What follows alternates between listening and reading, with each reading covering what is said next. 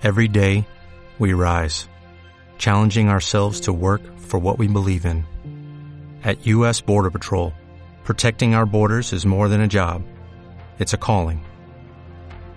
Agents answer the call, working together to keep our country and communities safe. If you're ready for a new mission, join U.S. Border Patrol and go beyond. Learn more at cbp.gov/careers.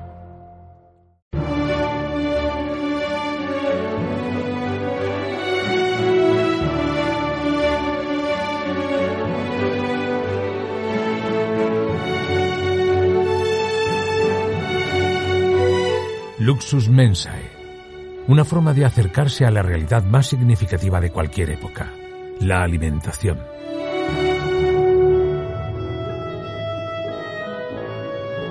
A través de ella conoceremos la historia de la humanidad, su cultura, su historia, los protagonistas, los productos y por supuesto la gastronomía. Luxus Mensae, un podcast producido por Rafael González y escrito y dirigido por Almudena Villegas. Bienvenidos a Luxus Mensae, bienvenidos una semana más a este podcast para hablar de la historia de la alimentación, para hablar de alimentación, en definitiva, hablar de gastronomía también, eh, para conocer curiosidades, para conocer aspectos que muchos quizás no desconocían, siempre desde un punto de vista divulgativo y siempre, siempre, siempre muy entretenido, porque para eso contamos con una grandísima autora y con una gran mujer que es Almudena Villegas. Muy buenas y bienvenida. Muchísimas gracias por estar un capítulo más, un episodio más de Luxus Mensae con nosotros. Apasionados con Luxus Mensae y con ganas de contaros muchísimas cosas. Y hoy nos vamos a meter en un jardín, más que en un jardín, en un sembrado. Nos vamos a meter en un huerto. Porque vamos a hablar de agricultura. Sí. y nos comentabas en el episodio pasado que efectivamente, bueno, pues en España ahora se está viviendo una, una situación complicada. Eh, los agricultores están haciendo importantes reivindicaciones y lo que podemos, eh, entiendo que lo que podemos eh, mm, destacar de todo lo que, con razón o sin razón, y entiendo que con mucha razón, los agricultores están demandando, es que hay una desconexión entre la sociedad y la agricultura y la ganadería, o los agricultores y los ganaderos, porque claro, como vamos al supermercado y lo tenemos a mano, no somos conscientes de lo que hay detrás. Y lo que hay detrás es muchas horas de trabajo, muchos, muchos desvelos, mucho esfuerzo y una gente que son los que hacen que nuestra despensa se pueda llenar, ¿no? Es que es tremendo. ¿Lo he dicho bien? Lo has dicho fenomenal. Has hecho una introducción maravillosa. Mm, no se ha notado que la, has leído ni nada. No, no, la he leído. No, la tenemos en el corazón. Yo creo, yo creo que en España hoy estamos viviendo un momento malo para todos, malo para todos porque la agricultura, es que la agricultura eh, físicamente nos da de comer. Señores, y somos conscientes de lo importante que es el que esa gente pueda darnos de verdad de comer y de comer bien porque estamos exigiendo también mucho calidad, seguridad alimentaria, eh, que fuercen los cultivos, estamos, estamos pidiéndoles muchas cosas, pero ¿qué les estamos dando a cambio? ¿Estamos dando a cambio siquiera la reflexión sobre lo la importancia y lo importante de su trabajo? Yo creo que esto, Rafa, es eh, una reflexión casi eh, filosófica que puede dar paso incluso a, otros programas sobre lo que hablemos sobre el, siempre hablamos en este el Luxus Mense siempre hablamos de territorio. Hablamos de cultura pero hablamos de territorio. Y este es un caso flagrante de romper esa regla de vinculación del territorio con la alimentación porque no vamos a comer de las probetas o yo no quiero comer de las probetas, yo quiero comer del campo. Prefiero una lechuga que me venga con un gusano a una carne fabricada en laboratorio. Quizá vayamos por ahí, pero es un mundo que me preocupa, ¿eh? Mucho. O una lechuga también fabricada en el laboratorio que puede ocurrir. O también una lechuga que fabricada en laboratorio. Mm, lo que te quiero decir al final que es que esta desconexión que está llevando a tantas protestas y a tanta tiene muchísimos matices. Por ejemplo, ¿qué está ocurriendo con, todos los alimentos que se producen en Marruecos y que están siendo reetiquetados? ¿Eh? Porque no se, no, se, no se promociona la agricultura y la ganadería española frente a esa, por ejemplo, que viene además un poquito por la puerta, un poquito no del todo, por la puerta de atrás, a competir con precios, a competir cuando no, no están en las mismas condiciones. Yo, yo eh, quiero hacer más que dar soluciones, desde aquí no podemos dar soluciones, pero por una parte, sí podemos decir, estamos con vosotros, ¿eh? al agricultor, al ganadero, estamos aquí y queremos daros, además si os apetece alguno contarnos vuestra experiencia, estamos aquí para escucharla y para, para daros voz en la siguiente y después para hacer una reflexión sobre la vinculación esa del alimento con el campo. Y fíjate, te voy a contar una anécdota eh, creo, creo que te he comentado alguna vez, que es hasta divertida porque no es dramática, pero puede llegar a serlo. Yo durante muchos años pues he estado dando clases de, cocina y alimentación a alumnos norteamericanos. Y este mundo está verdaderamente desvinculada la alimentación con la producción agrícola. ¿Qué quiere decir? Que una persona que se come un pollo o un nugget de pollo no piensa en que detrás hay un pollo en una granja, que es un animal que, que, tiene plumas. Es decir, están totalmente rota la cadena de alimentación y fragmentada, ¿no? ¿Y qué te ocurre? Pues que viene un alumno que cuando toca un calamar ¿eh? o cuando toca un pollo, pues que siente una repugnancia tremenda, porque no ha vivido como ese, como el respeto con que se tiene a un animal para que llegue hasta nuestra mesa, o no ha vivido, no conoce, pues los mercados que tenemos en España maravillosos, no conoce, bueno, y le divierte mucho, suelo, suelo llevarles a lo divertido, por ejemplo, enseñarles el pico del oro de los, de los calamares. grandes, ese tipo de cosas, pero que son para ellos una gran sorpresa, porque no tienen eh, relación ninguna con el producto crudo. Ojo, que esto pasa en Estados Unidos, que te lo cuento como anécdota, porque, eh, pero, pero que nos va a pasar aquí porque los niños no ven una vaca no, ven una vaca pero además y si la ven no saben lo que es su mejor recuerdo que te lo digo muchas veces y me preocupa mucho su mejor recuerdo de su infancia que va a ser un cumpleaños en un Mac algo en un pollifrito en un pizza pizza vale ese es el mejor recuerdo que es una pena que su mejor recuerdo no sea ese olor de la magdalena recién hecha un asado en casa, un estofado o unos canelones, yo que sé, cualquier cosa, pero en casa. Esos son los recuerdos que después tienen que ver con nuestras culturas, por lo que las personas después valoran el patrimonio, el patrimonio material y el inmaterial. Y ese es uno realmente muy importante, el patrimonio inmaterial, que es ese. Si a los niños no les damos esos recuerdos, no sé qué futuro van a tener ni lo que ellos van a enseñar a sus hijos.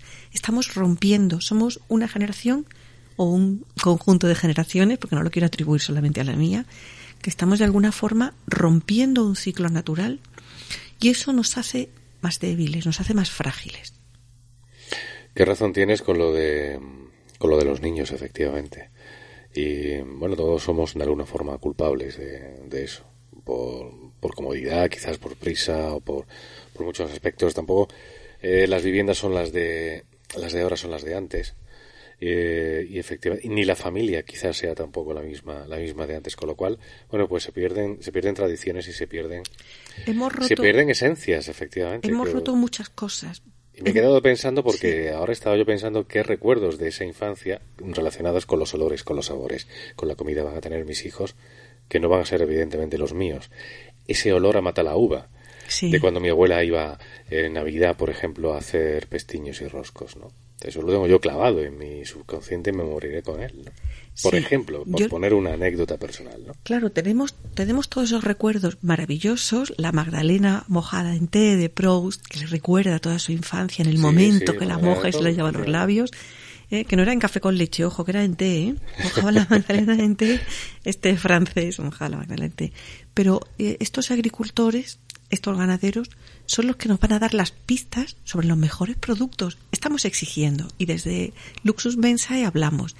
Selecciona este producto, seleccionalo bien, selecciona, yo que sé, hablamos de aceite de oliva, de vinos, ¿Tú crees que el consumidor hoy en día tiene posibilidad de seleccionar? ¿Crees que tiene posibilidad de seleccionar? Eh, o muchas veces tiene que comprar lo que realmente hay. No, podemos seleccionar, pero hay que esforzarse un poco. Si el alimento es lo que nos hace estar sanos, vivir más y mejor, ojo, vamos a poner un poquito de atención, es que merece la pena.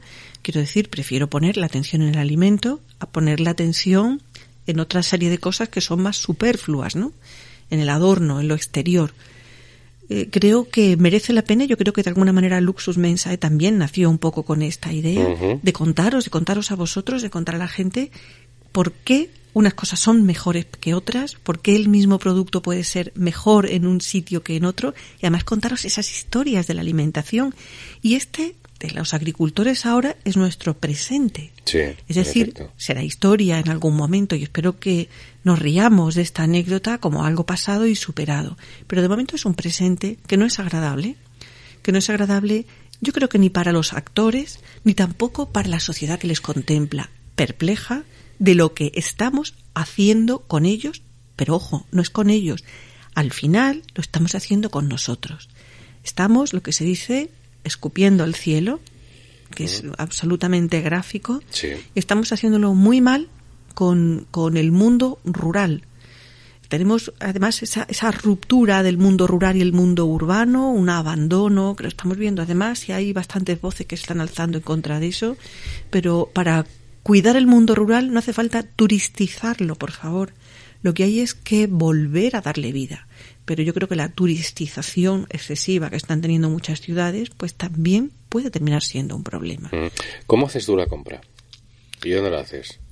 Mira, yo eh, mi, la teoría, mi teoría sobre la compra la expongo en un libro que, que, hice con mucho cariño, que es Smart Food. Sí, hablamos de él en el episodio pasado. Hemos hablado, hemos hablado varias veces. Hemos hablado varias veces de él, pero yo que, que viajo mucho, sabes que estoy siempre por muchos sitios, pues procuro una vez al mes preparar un planning de lo que más o menos sé que mi familia pues va a necesitar en ese tiempo y preparar la base de las comidas que voy a hacer. Y entonces eh, me, surto algunas cosas de supermercados que además me, las traen a casa fantásticamente bien, con muy buena atención y me quedo muy contenta. Y luego la parte de los frescos, procuro comprarla en las granjas y alrededor.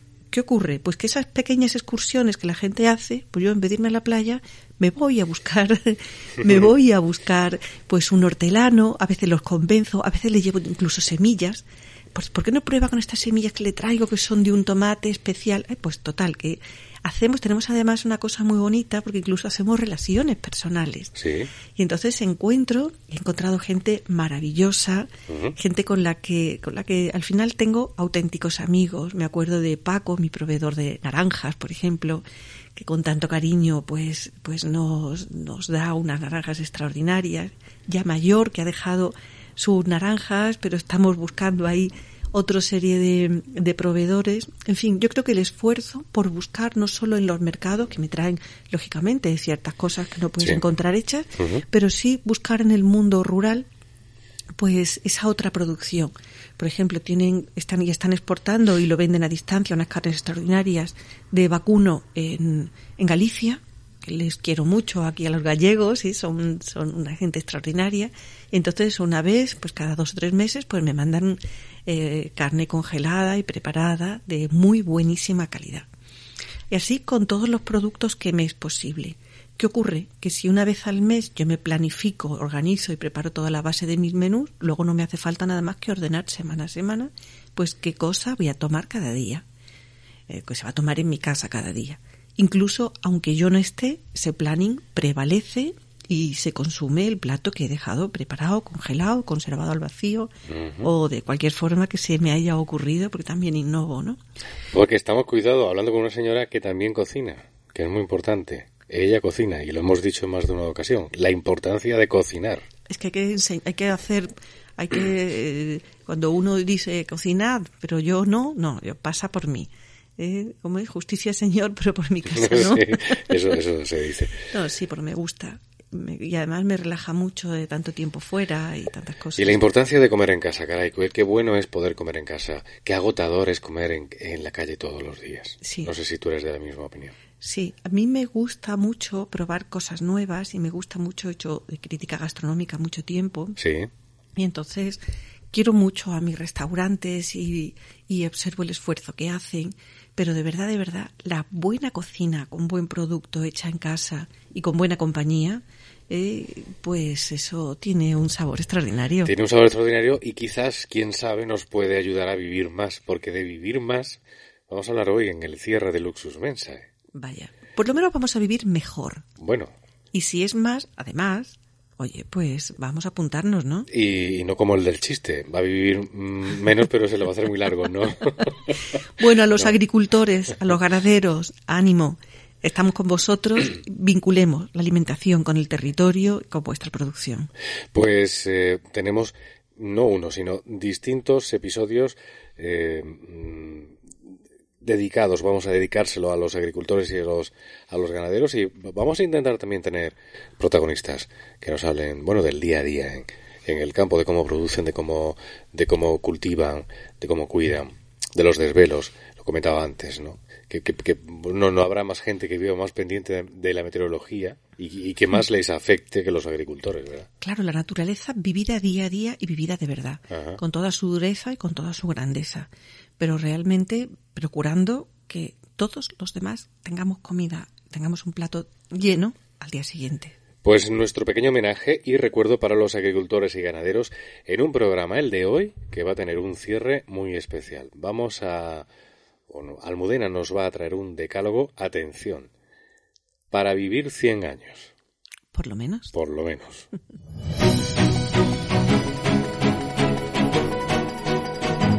Luxus Mensae, el cierre. Pues en el cierre de hoy vamos con ese decálogo para vivir 100, 100 años como mínimo.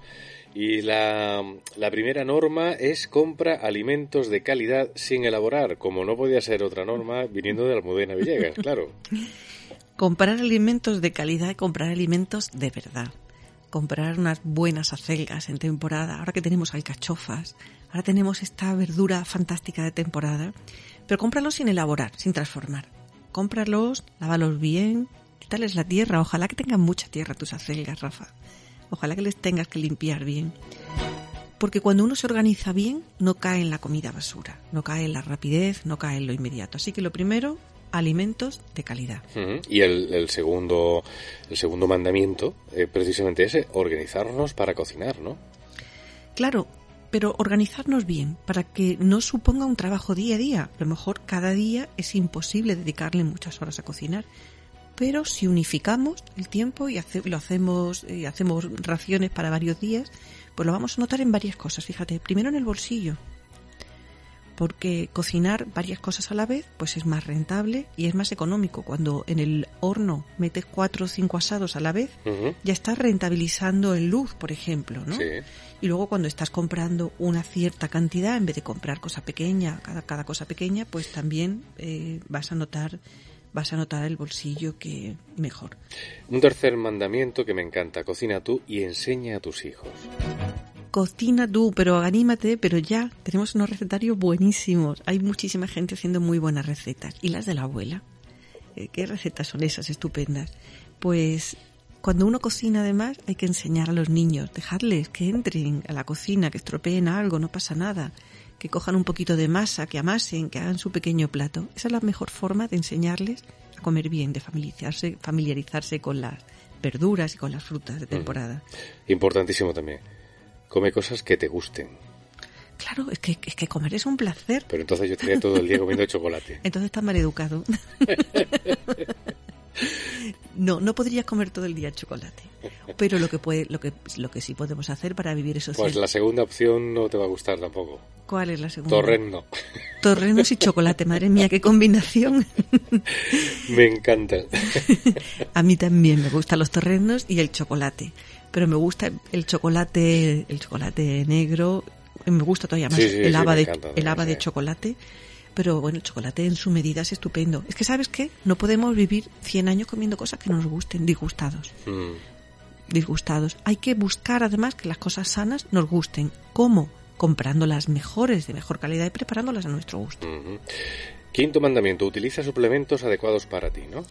Los suplementos dietéticos que son durante una temporada fueron bastante recomendados y han tenido sus detractores. Eh, yo soy muy partidaria de los suplementos. ¿Por qué?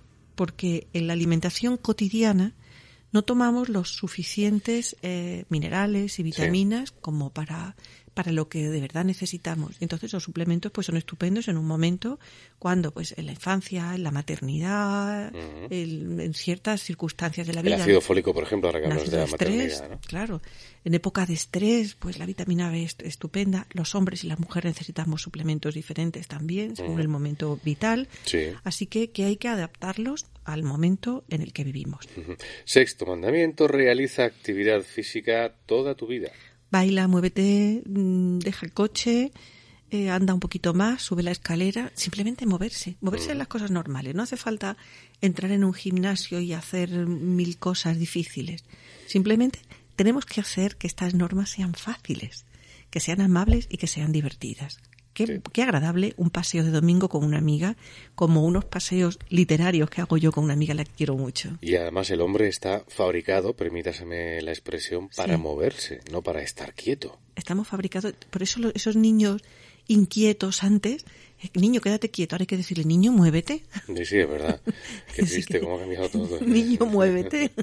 y hay que decirle también, niño, deja el móvil y ejercita la mente, porque el séptimo mandamiento tiene que ver con eso, con ejercitar la mente. Sí, ejercitemos la mente. Es decir, pensemos, estudia un idioma nuevo, lee. Yo creo que leer, la lectura, nos abre. Completamente de acuerdo. Nos abre todo, no hace falta. Ahora estamos viajando, viajando, viajando. Eh, un poco de pausa paréntesis. ¿Y la lectura? Porque la lectura es un maravilloso viaje en el tiempo, en el espacio y en otras vidas, ¿no? Hay que ejercitar la mente, porque la neurona también necesita su gimnasio. Se lo tenemos que dar. Malas piernas. Octavo mandamiento, mantén relaciones humanas agradables. Es casi de perogrullo, porque para tenerlas desagradables siempre tiempo. Pues, pues, puñeta, busquemos relaciones humanas agradables. Bueno, pero a veces, fíjate, con las personas que uno quiere y que tiene diferencias de opiniones, también es agradable. Todo, es decir, es crear una serie de relaciones en las que a veces está uno de acuerdo, a veces no, pero esa es la vida. Yo creo que la convivencia también es no estar de acuerdo, pero eso no quiere decir que la relación no sea agradable, ¿no? Bebe mucho y bueno, entiendo que agua. Bebe mucha agua y buena. Hablaremos del agua. Hablaremos del agua, de lo importante que es elegir un buen agua, que no, que no lo, cuidado con los cloros, cómo se puede hacer. Y de, y de la suerte que tenemos de la suerte que tenemos, incluso en concretas zonas de España, porque no en toda la zona de España hay agua de buena calidad. ¿eh? No, no en todas, pero hay fórmulas para hacer que ese agua sea de mejor calidad. Hay fórmulas para hacerlo sin necesidad de, ocurrir de, eh, de, recurrir perdón, todo el tiempo a los plásticos. Y además, un día que haremos una especial sobre el agua, vamos a hablar también de los PET, cómo mirar por detrás y ver qué tipo de plástico es peor todavía. Yo el agua en casa la tengo en botellas de cristal. Muy bien, azul. No, o rosa, eh, transparente, blanco, pues, lo tengo en el frigorífico. Pues, ah, vale, sin luz. Le, conviene mejor. Bueno, cristal fenomenal, agua. y un último, un último mandamiento, descanso. Hay que descansar. Es importantísimo. Claro, regenérate. La única forma de regenerarse y permitir que los órganos trabajen y realicen todo ese todo ese complejo que hay detrás de nuestra bioquímica es descansar. Duerme bien, duerme en paz. Es decir, hay que cuidar el cuerpo, hay que cuidar el espíritu, hay que cuidar el descanso. Esas, en esas, esas diez, estas diez eh, normas. Eh, de algo para vivir 100 años. O sugerencias, yo creo que son hacerse la vida amable. Voy a añadir uno más que no estaba aquí previsto. Venga, once. Más trabajo. más trabajos. Cásate. Está demostrado que los casados viven más que los solteros. Ah, es verdad, he leído algo en ese sentido. Bueno, hay matrimonios para todo. Lo dice un soltero. Estoy apuntado. Bueno, pero, pero, es verdad que hay estudios sobre eso. Dicen con, que ¿y con las mujeres también? ¿Las mujeres también viven más? La mujer por lo general vive, no, vive más que las, las mujeres viven más que los hombres ya de por sí. Hay más viudas que viudos. Esto es estadísticamente y biológicamente es así. Pero vamos, que hay estudios efectivamente que dicen que eh, los casados viven más que los solteros. Supongo que precisamente tiene que ver con esto, porque nos cuidamos menos los solteros. Yo creo, yo creo que, hombre, un matrimonio bien entendido es que te, cuidas, te cuidas más uno al otro. Uno se cuida al otro por eso. Claro, claro. Entonces, esta relación, esto es una parte de las relaciones humanas, pues mm, que puede ser maravillosa. Vamos a dejarle ahí la reflexión. Pues si, dejamos ahí la reflexión. ¿Si os ocurre alguna cosa más? ¿Alguna idea más para vivir 100 años? Para vivir 100 años. Alguno seguro que dice que me caiga una lotería. bueno, pero hay, hay gente que vive muy desgraciada. quiero decir, el dinero no es suficiente para, para, entender la vida. Bueno, pues también se aceptan propuestas para vivir 100 años, ¿por qué no? Que también nuestros oyentes, nuestros escuchantes tienen la palabra y lo pueden hacer. Por cierto, dejando nuestros comentarios, dejando sus comentarios en cualquiera de las plataformas, sobre todo en iVoox, eh, donde nos escuchen semanalmente. Hemos tenido hoy un programa, mm, yo creo que muy bonito, primero porque hemos tenido un pequeño homenaje para los agricultores y ganaderos y sobre todo hemos tenido un homenaje a la vida, a la vida sana. Porque bueno, se puede vivir 100 años o no, pero si se viven 50, que sean 50 de forma saludable, intensa y divertida. ¿No, Almudena? Sí, sí, pero mejor 100. Bueno, vale. pues mejor 100, yo no voy a discutir eso. Sí, sí, mejor, mejor 100, pero sí es verdad que es mejor vivirlos plenamente. Totalmente, de acuerdo. Esta es la clave. Luxus Mensae con Almudena Villegas cada semana aquí en tu plataforma, en tu plataforma favorita y bueno, con el deseo y, espero que lo consigamos y creo que sí, cada semana de sobre todo pasarlo bien. Almudena, ha sido un placer, muchísimas gracias. ¿De qué nos vas a hablar en la próxima semana? Muy pronto con vosotros, hablando de un personaje fabuloso, de verdad de fábula oriental, que es Ziryab. Ziryab, que estuvo en la corte de Harun al-Rashid, que fue el califa de las mil y una noches. Así que entramos en plena historia de la alimentación con un personaje que cambió la alimentación en la España del siglo VIII. Muy bien. Ahí estaremos. Pues Almudena, muchas gracias y hasta la próxima semana.